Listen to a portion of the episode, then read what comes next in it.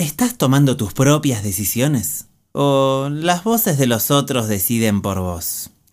Hola magos, hechiceras, mi nombre es Juan Pasasiain, les doy la bienvenida a un nuevo episodio de mi podcast, Conjuros para magos y hechiceras. ¿Estás tomando conciencia de tu existencia, de tu poder de creación?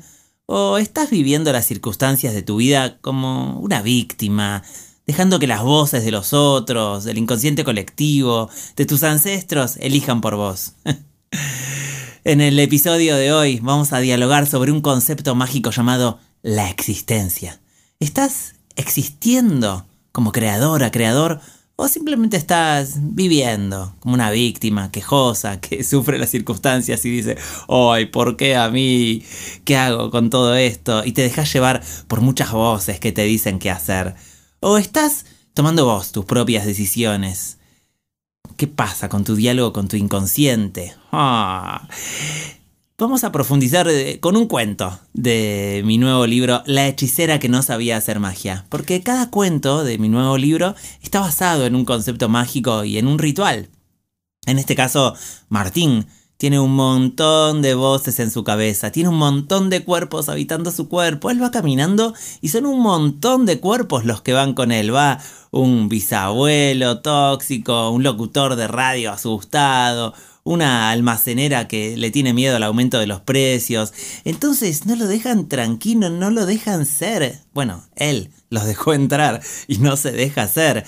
Cuando se le acerca Micaela, una chica hermosa que le gusta de la escuela, Martín quiere acercarse, hablarle, escucharla, pero el bisabuelo que está asustado con las mujeres le dice, Martín, mejor volvamos a casa, nos está mirando mucho esa chica, quedó unos ravioles en la heladera, ¿qué tal te parece si vamos a casa?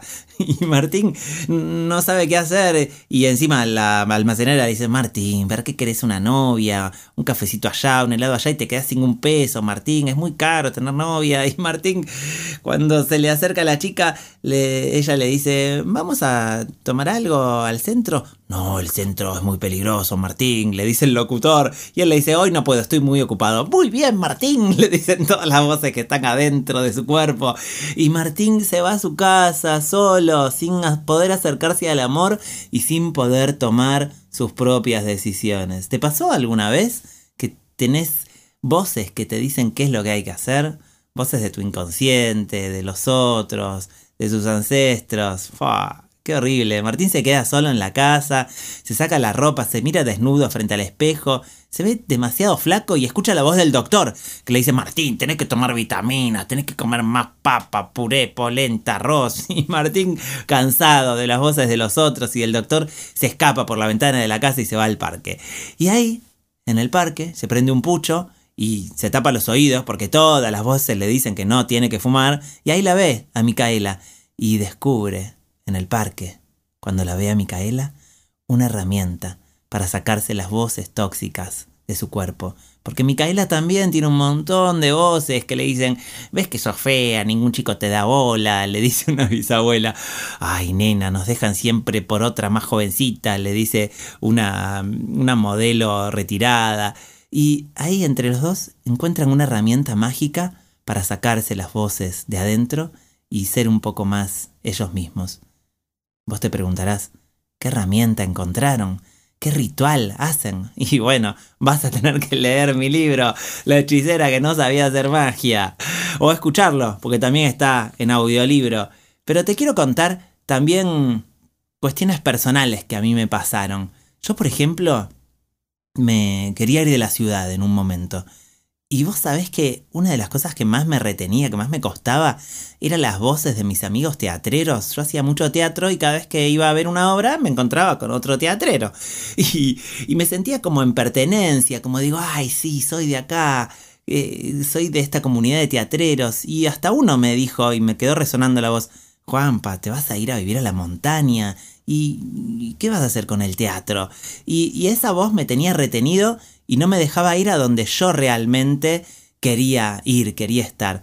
Tenía también un montón de voces que me hablaban sobre el dinero. Yo, la verdad es que hubo una época donde ganaba muy poco dinero, se me iba rápido, no me salía a valorarme y sin darme cuenta, tenía ideas tóxicas sobre el dinero en mi cuerpo, en mi cerebro, en mi inconsciente. El dinero está sucio, aprendí en mi familia. Cada vez que llegaba lo de mi abuelo, me acuerdo cuando era chiquito, eh, si había comprado algo, me decía, lavarse las manos, que, tocaste plata. Entonces me quedaba la sensación de que el dinero estaba sucio y yo no quería acercarme a nada sucio. Entonces no me podía acercar al dinero. El dinero destruyó a la familia, había otra voz que tenía. Sí, tal se gastó todo el dinero en puntas y juegos. El dinero empobrece a la familia, le hace daño. Entonces me quedaba esa sensación de que si yo ganaba dinero, estaba destruyendo a la familia, la estaba engañando. Desde mi parte inconsciente, ¿no? Pero es la que crea nuestra realidad, nuestro inconsciente. Cuando nosotros logramos dialogar con nuestro inconsciente y decirle qué es lo que queremos hacer y qué es lo que no, ahí es cuando estamos existiendo. Pero si no, estamos viviendo como víctimas de nuestro inconsciente. Tenés que conseguirte un buen empleo, trabajar duro. Tenía esa voz que me decía que había que ser empleado y que había que trabajar muchas horas y con sacrificio. Me acuerdo una voz, incluso de un primo que me decía, y el trabajo es pesado y aburrido, por algo te pagan, ¿no? Entonces tenía esa cosa de que si yo conseguía un empleo, pero que me gustara mucho, me estaba traicionando a esa voz de la familia. Entonces, sin darme cuenta, le hacía caso a esa voz que me decía que el trabajo te tenía que disgustar y a partir de ahí venía el dinero. Entonces conseguía trabajos que no me gustaban. Por suerte estaba en un proceso de, búsqueda, de escuchar mi propia voz y renuncié un montón de veces a, diferentes laburos. Pero igual me, faltaba algo para que viniera el dinero con amor, porque venía con, con miedo, con odio desde mi inconsciente. Incluso el amor. Tenía una voz que se me repetía y una y otra vez cuando saqué a bailar una chica en un baile y me dijo, no, no quiero bailar con vos. Y me quedó como repitiendo esa voz, ¿viste? Como, no, no quiero bailar con vos. Y, me quedó esa sensación de que las chicas no querían bailar conmigo, como que el amor no era para mí, como que nunca iba a tener alguien que me correspondiera en el amor. Incluso una vez, una vez en el club, una sola vez, ¿eh? me dijeron cabeza de huevo, como un insulto. Y yo esa voz no me la podía sacar de la cabeza. Entonces cada vez que me miraba al espejo me tocaba la cabeza a ver si tenía forma de huevo y no me gustaba. Entonces me consideraba feo, pero no por mi propia mirada, sino por la voz de los otros, que quedaba pregnada en mi inconsciente. Una vez fui a un casting cuando quería ser eh, actor así y que me pagaran también, ¿no? Y no, no, conseguía por este problema con el dinero y un representante me dijo, no, no, con ese acné ni podés venir, ni vengas con ese acné. Entonces sentía que me decía que era feo, que con ese acné que tenía de adolescente no podía ser actor, no podía ser bello y me quedaba con esa sensación de que era feo, que el amor no era para mí, por voces de los otros. Incluso me acuerdo de la voz del doctor que me decretó que yo tenía asma y alergia. Vos tenés asma, alergia, no podés correr, no podés ir a, gimnasia. Y, y, cada vez tenía más asma y alergia. Y para mí, visto desde hoy, no era una cuestión bioquímica que mi cuerpo tenía asma y tenía alergia sí o sí. No, no, se profundizó o se decretó por la voz del doctor. Incluso eh, tenía las voces de mi familia que, que decían, no, él, tiene asma, no, no salgas a correr a la lluvia, que te va a hacer mal. Y salía a la lluvia de rebelde y me hacía mal. y, eh, no, él no puede tener perro gato, tiene alergia. Y una vez toqué los gatos de mi hermano y casi me quedo ciego durante dos horas porque se me agarró un brote de alergia terrible. ¿Cómo hice para sacarme todas esas voces de mi cabeza? Porque te digo que ahora tengo gato, tengo perro, ahora me considero muy hermoso, ahora el dinero viene con fluidez, estoy bien eh, donde quiero estar, acá cerca de la montaña, no, no. Y te digo que igual todo esto es un proceso. Yo me saqué un montón de voces, pero cada, tacto, cada tanto detecto alguna otra voz que, me dice, por ejemplo, mm, compartir es peligroso, y, bueno, la detecto y la saco. ¿Cómo hago para sacarla? ¿Cómo hizo Martín en el cuento de la hechicera que no sabía hacer magia para sacarse sus voces? Bueno, hay un montón de herramientas mágicas, de rituales chamánicos. Yo te voy a contar algunos que hice. Me acuerdo, estaba en una cueva en Machu Picchu, una cueva de agua helada, pasaba como un arroyo subterráneo que emergía y estaba vestido de blanco con otros compañeros y compañeras magos y hechiceras que íbamos a encontrarnos con la mamá del chamán en, Machu Picchu. Y habíamos comprado un montón de flores para un ritual de baño de flores yo tenía flores de todos los colores, jamás había gastado tanta plata en un ramo de flores porque era una aventura que había que ir y era como importante el precio de las flores que vendían en el mercado, un ramo gigante, lo mezclamos con ruda, retama, romero, tres plantas con R. Y la idea era que le, habláramos a las plantas y que ellas sedujeran con su belleza a las toxinas que hay en nuestro cuerpo, las voces tóxicas, y que salieran seducidas por esas flores hermosas.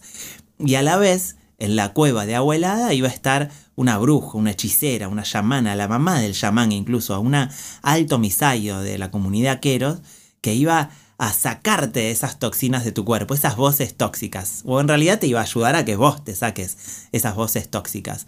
Porque teníamos la conciencia de que somos agua y somos agua altamente influenciable, rápidamente modificable, pero está llena de toxinas, de voces tóxicas y las vamos a, sacar, a limpiar. Entonces entré a la cueva, un, todo confiado, todo asustado. La señora me preguntó mi nombre y ciudad yo le dije, Juan Pablo, Buenos Aires, ciudad de nacimiento, y ella mojó las flores en el agua helada y fa, fa, fa, me empezó a pegar con el ramo de flores en todo mi cuerpo, con voces en quechua, que supongo que le estaba hablando a todos esos espíritus tóxicos o voces no afines a mí y les ordenaba que salieran de mi cuerpo.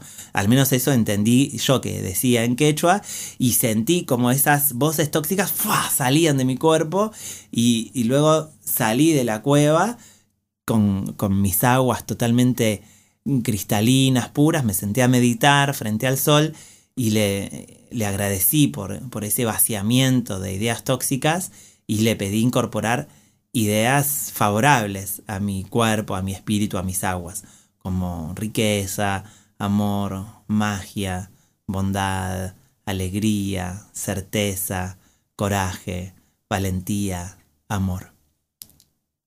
Otro ritual que me encantó que hice, porque hice muchísimos. Hay uno que comparto en el curso de shamanismo online, que es eh, romper las estructuras mentales. Entonces tomamos una taza y, hacemos como una serie de movimientos de chikung para, para quitar esas energías tóxicas de nuestro aura y las vamos colocando en la taza vamos nombrando en voz alta diferentes ideas o voces de otros que cada uno tiene, las ponemos en la taza y con un martillo o una piedra eh, rompemos la taza. Te digo que es una emoción muy linda romper una taza, sobre todo dentro de este ritual de, pedirle a la taza que, que incorpore a todas tus ideas tóxicas o tus estructuras mentales que te hacen mal la envolves en algún pañuelo o trapo y luego la rompes con una piedra y la tiras en un pozo de tierra y, la enterras para que la madre tierra transmute esas ideas tóxicas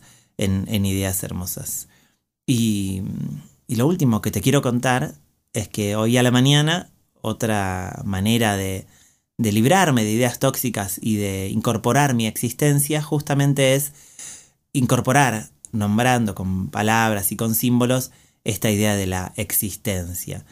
Porque mm, en el chamanismo, en la magia, está este, esta dualidad de vivir y existir. Que vivir le llamamos a cuando vivís como pasivo de las circunstancias de afuera, como si vos solo pudieras reaccionar eh, suben los precios, bueno, voy a reaccionar y, pedir un aumento o ahorrar más.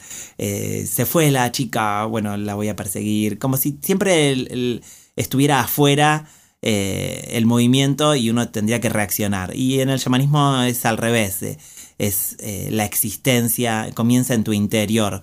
Vos le das órdenes a tu inconsciente, a tu cuerpo, a tu universo y eso refleja algo afuera. Yo elijo existir y que mi existencia sea saludable y veo salud en mi cuerpo físico y afuera. Le, pido a mi existencia o le ordeno o elijo que, estoy de viaje hacia Brasil con Janina Paula y así y nos vamos dentro de dos días de viaje a Brasil. Entonces un, un, elemento que hice para incorporar mi existencia fue abrir espacio sagrado, que es otro concepto que transmito mucho en los cursos de shamanismo online y cuando hacemos retiros presenciales aquí en Nono también, que es abrir tu espacio sagrado con un manto, con un paño o con una simbología.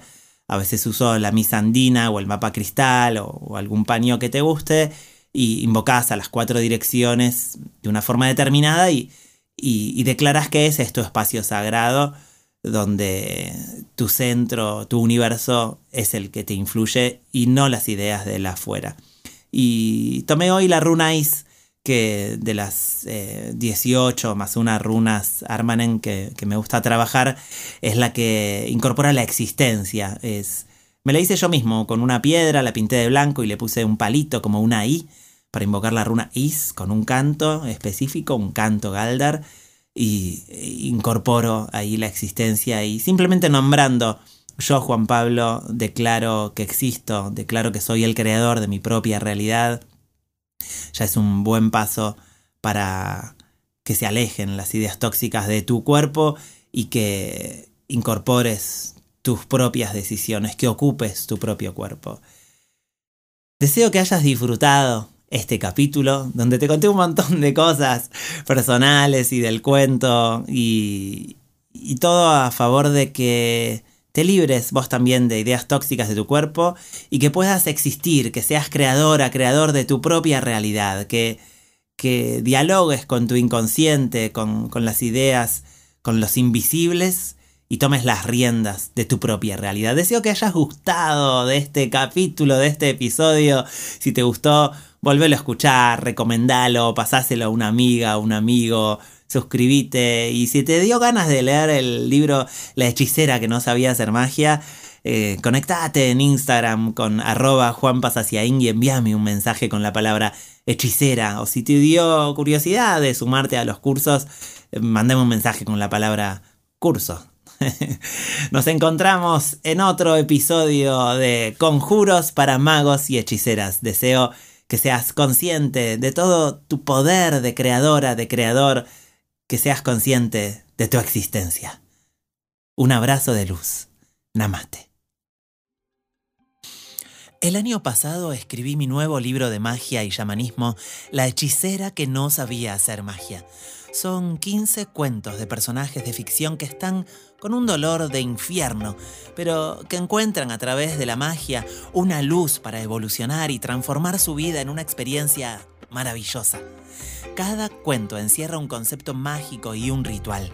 Si querés develar los misterios de mi nuevo libro y usar esos saberes para evolucionar, sanar, crear una vida de paraíso o ayudar a otros a sanar, te invito a la Escuela de Magos y Hechiceras que comienza el 2 de agosto.